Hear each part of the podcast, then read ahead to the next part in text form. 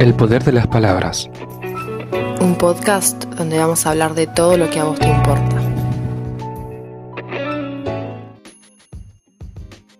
Hola a todos, buen día a esta nueva edición del poder de las palabras.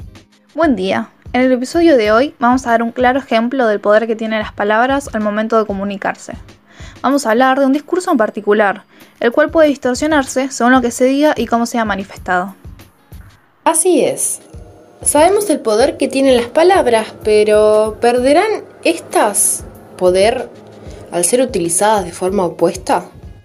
Actualmente, como seres sociales, nos vemos atravesados por diversos fenómenos. Claro, Flor, el siglo XXI vino con todo. Hoy queremos hablar del discurso de la educación sexual integral y cómo este puede ser interpretado de diversas formas en distintos contextos socioculturales y para un gran rango etario. Para introducir este tópico les compartimos una canción infantil de la banda Canticuentos, que nos permite comprender la dimensión del discurso de la ESI para los más peques.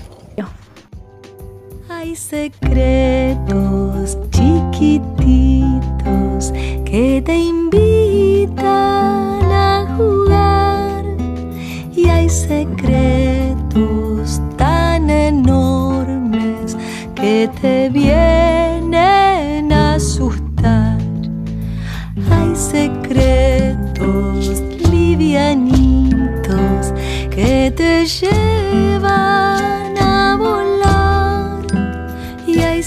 secretos tan pesados que no dejan respirar.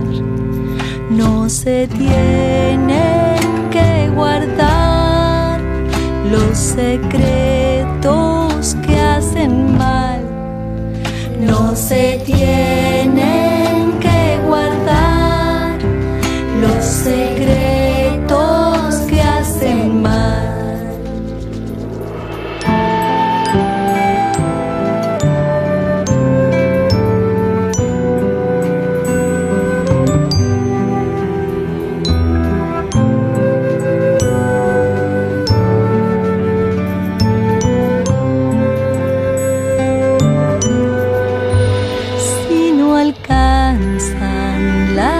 palabras para lo que hay que contar. Inventemos otro idioma, siempre te voy a escuchar. Acá estoy, quiero ayudarte. Sé que decís la verdad, que andar con miedo, porque te voy a cuidar. No se tienen que guardar los secretos que hacen mal. No se tienen que guardar los secretos se tienen que guardar los secretos que hacen mal. No se tienen que guardar los secretos que hacen mal. Ya no habrá que andar con miedo,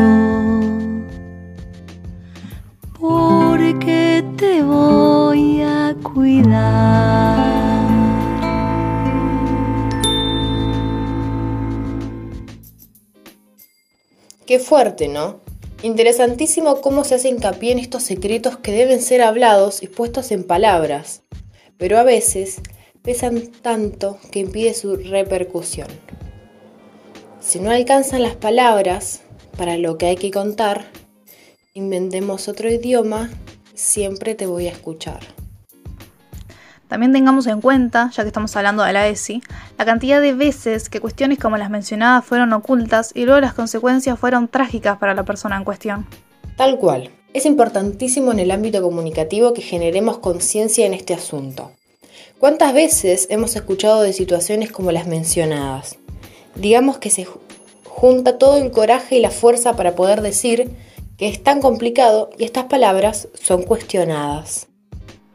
Sí, Flor, absolutamente. También me parece fundamental que los padres y madres de todo el mundo puedan enseñarle a sus hijos e hijas sobre sus partes íntimas. Hay que entender de una buena vez que las palabras pene y vagina no son malas y que esas partes no se tocan excepto por mamá o por papá.